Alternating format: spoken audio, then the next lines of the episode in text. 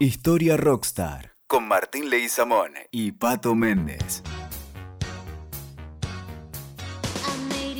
Bueno, estamos con el señor Martín Leguizamón. Eh, Martín, ¿bien? Bien, ¿vos? Bien, bien. Bueno, a ver, eh, se va a encargar él de juntar eh, dos protagonistas que este, la verdad uno no parecería encontrar demasiados puntos en común.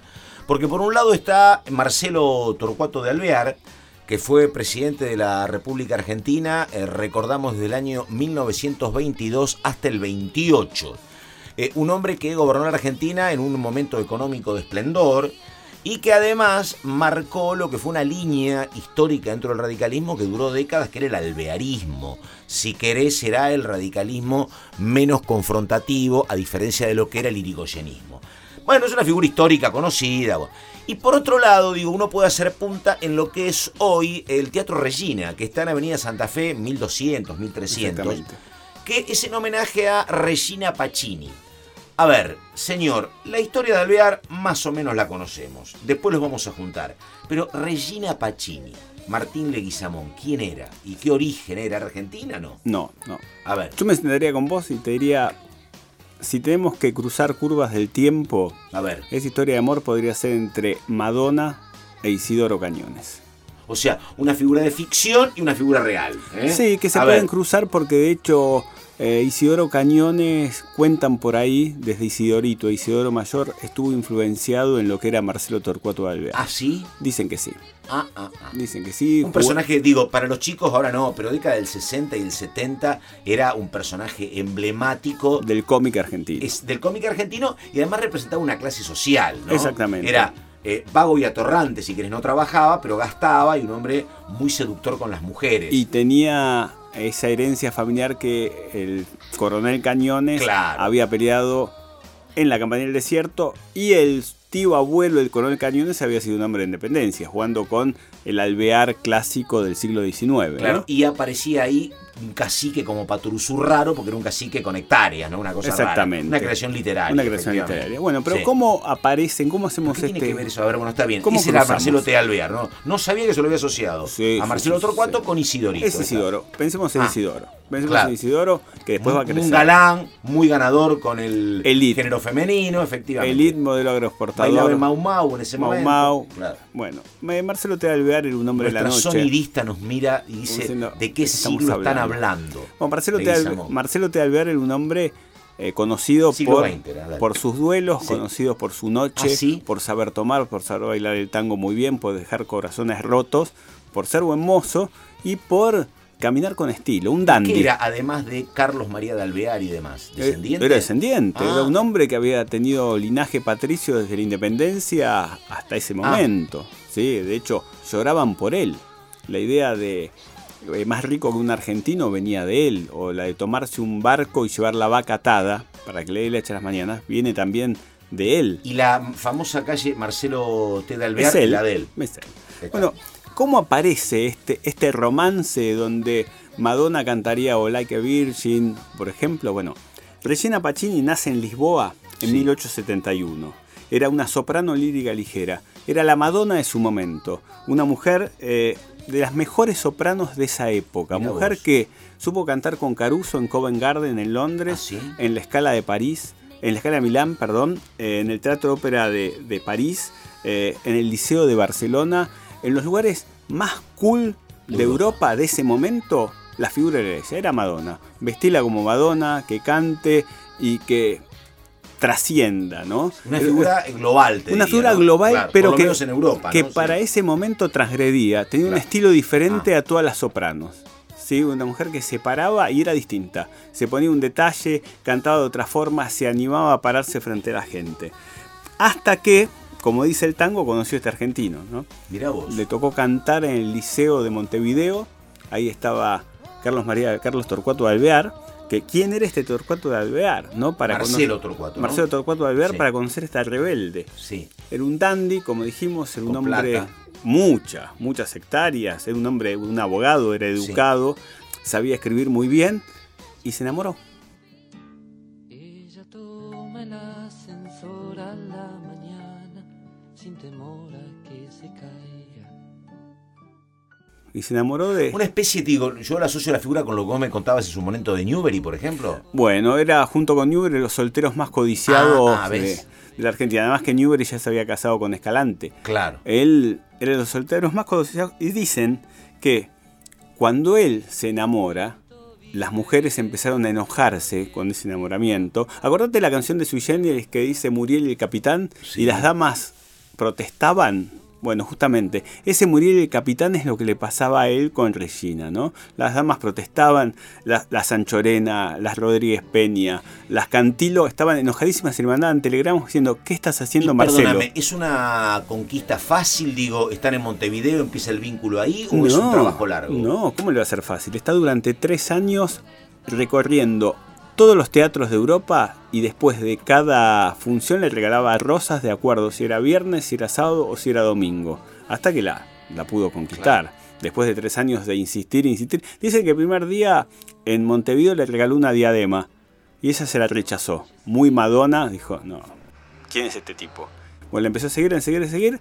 Tres años duró la persecución. La familia de ella enojadísima que este millonario argentino la empieza a seguir y decide hacer lo que quieras. Y ella dice, yo me voy No a... era para cualquiera, porque uno puede seguir tres años una mujer, pero tres años por el mundo me costaba una moneda. Pero ¿no? pensemos, y con, elite, y con flores, claro. elite, llevando Sí. su vaca propia en el barco, eh, más rico que un argentino. Dicen que Alvear cuando Claro. viajaba llevaba sus, sus cubiertos, su platería, sus platos y los tiraba por el mar y cuando volvía a Europa venía con un cajón nuevo de nuevos eh, cubiertos de plata, nuevos platos, nuevas tazas, etcétera. Era otra época. Eh, por supuesto. Estamos hablando del esplendor del modelo agroexportador. Él todavía no había sido Sí, presidente. además después, después yo hago acá eh, un... eh, a ver, eh, una pequeñísima interrupción que tiene que ver con la historia de la Argentina y como vos lo hablamos en algún momento, ¿no? Digo, en Estados Unidos no había ganaderos argentinos o propietarios de campos extranjeros, porque cuando se repartió la tierra, a cada propietario le daban 300 hectáreas, ¿no? Acá esto tiene que ver con lo que era la conquista de- Del desierto. donde a algunos le tocaron miles de hectáreas y tenían fortunas como la de los familiares de Alvear. ¿no? Exactamente, bueno, Exactamente. Pensemos Claro. que el Estado Nacional hacia 1890 ya está delimitado, ya tenemos un territorio constituido y tenemos Claro. las familias que, que lo, que lo enarbolan. Claro. Y bueno, y parte de estas familias Claro. estaban estas hijas, o estas Anchorena, estas Peña, estas Cantilo, en las cuales le mandaban telegramas para que desista de su casamiento. Claro. Esa, por eso es muy gráfica la canción de Charlie, cuando habla las damas indignadas protestaban. Es esto. Bueno, a ver, perdóname, esto sería principios de siglo, sería. Ya te voy a decir. Más eh, o menos. precisamente. Eh, 1910, sería Ellos- por ahí. Ellos se casaron en 1907. Ahí tenés, 1907. Bueno, escúchame, casi 40 años después, cuando un coronel este, le ofrece matrimonio a una actriz como María Eva Duarte, todavía hay una resistencia social enorme. Imagínate 40 años antes, ¿Cómo- cómo la lees? sociedad argentina ¿eh? con este, un representante de su sector social casado con una cantante que era un género menor. Aparte, casado con Madonna de la Pero claro, época. exactamente. Y cómo me lees lo que voy diciendo, porque le mandaban cartas a ellas y dijeron, sos una extranjera, sos una corista, Claro. sos la bajita. ¿Qué haces con Marcelo? A. Marcelo lo amamos. Claro. Es increíble. Parece cuento del Y presente. sí, totalmente. Cuando se murió Eva pusieron Viva el cáncer. Exactamente. Bueno, las mismas familias patricias que escribieron Viva el cáncer son aquellas que le decían la extranjera, la corista, la bajita, la portuguesa. ¿no? A ella no le importó. A ella no le importó y lo bancó y le dijo, yo me voy a casar con vos, voy a cantar cuatro años y voy a dejar. Y vos te vas a dedicar a la política. ¿A qué apunta esto? Que ella lo Siempre coachea. fue media bruja Madonna. ¿eh? Sí. Es Madonna lo coachea Sí. a Isidoro. Deja de ser Isidoro Cañones para ser Marcelo Torcuato Alvear. Entonces lo- va a hacer un trabajo desde las sombras. Lo va a coachear, le va a decir cómo hablar, cómo pararse. Él pasa a ser diputado nacional primero y ahí vos me contaste en alguna oportunidad, Martín, Sí. que él no era un hombre con origen radical. Él descubre el radicalismo y se incorpora y para el radicalismo es como un refuerzo importante. De hecho, lo va a padrinar Irigoyen. Claro. Pues después del gobierno de Irigoyen va a asumir él apadrinado Claro. por Irigoyen.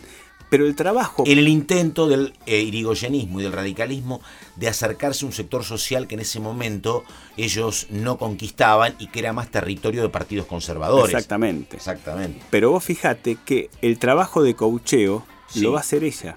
Ella va a construir desde la sombra, va a construir su imagen, lo va a dar vuelta hacia la sociedad, va a decir, este hombre sabe hablar, sabe pararse, sabe enfrentarse, sabe llevar a los correligionarios a un movimiento lineal que va a ser su política. De hecho, Alvear gana y ella lo primero que le dice es, a partir de este momento la política tiene que ser social y cultural, porque la economía está bien. Ella lo va coacheando, le va hablando. ¿Y ella acompaña o participa de la gestión? Ella, ella escribe desde atrás, pero hay, hay señales claras que son de ella. Por ejemplo, Reforma Universitaria 1918, ella dice, este lineamiento tiene que seguir. Casa del Teatro, como dijiste vos, en el Teatro de Regina, todos los artistas tienen que, lugar, tienen que tener un lugar para donde terminar sus vidas. Casa del Teatro aún en Santa Fe 1200 sigue funcionando. Y ella, a partir de lo que él va a hablar después, es, en el Tortoni los jóvenes poetas tienen que tener un lugar. Y nosotros presidente y primera dama, vamos a asistir a que esos poetas hablen. Y ese es el eh, momento donde nace lo que todavía está reflejado si uno va al Tortoni y se encuentra, con aquellas jornadas y tertulias de poesía de Alfonsín Storni, por ejemplo. Bueno, Alfonsín Storni, ah. Victorio Campo, Jorge Luis, Lugones. Lugones, Jorge Luis Borges y jóvenes poetas ignotos. Pero, como le decía ella, lo importante de esto es que te vean que vos estás. Claro. Entonces, Marcelo, Marcelo Torcuato Alvear asistía, estaba presente, se mostraba. Eh, pasa a ser de un dandy como Isidoro Cañones a ser el señor presidente. Y decime dos cosas, Martín. Sí. Eh, la primera, digo, es al final termina como una historia de amor maravillosa, ¿no? O, hay algún divorcio, una no, ah. no, termina una historia de amor maravillosa. De hecho, él muere antes. Ella va a morir recién en 1965. Es hipercontemporánea. Se muere a los 94 años. Ella. Y dicen que todas las tardes iba a visitar su tumba en, en Recoleta, en Argentina, en la casa del teatro, muere ella. Claro todas las tardes ella llevaba una rosa distinta en homenaje a esos tres años que la siguió y la dejaba en la Recoleta. Eh, la verdad que siempre es llamativo la historia cuando uno hay, que no es el único caso, pero este yo no lo conocía en detalle, de mujeres que dejan todo para emprender otra vida. Nunca es sencillo acostumbrarte, ¿no? Nunca es sencillo. Pasar de París y Londres a cantar, a ser una estrella, a cumplir un rol más secundario y político, complicadísimo. No, y ¿eh? aparte, ella le dice, voy a cantar cuatro años y no voy a cantar más, pero me voy a dedicar a construir tu imagen.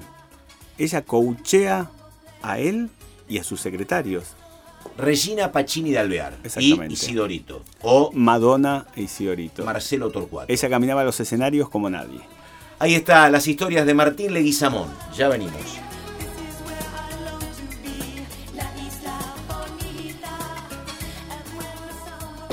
Escuchaste Historia Rockstar con Martín Leguizamón y Pato Méndez. WeToker. Sumamos las partes.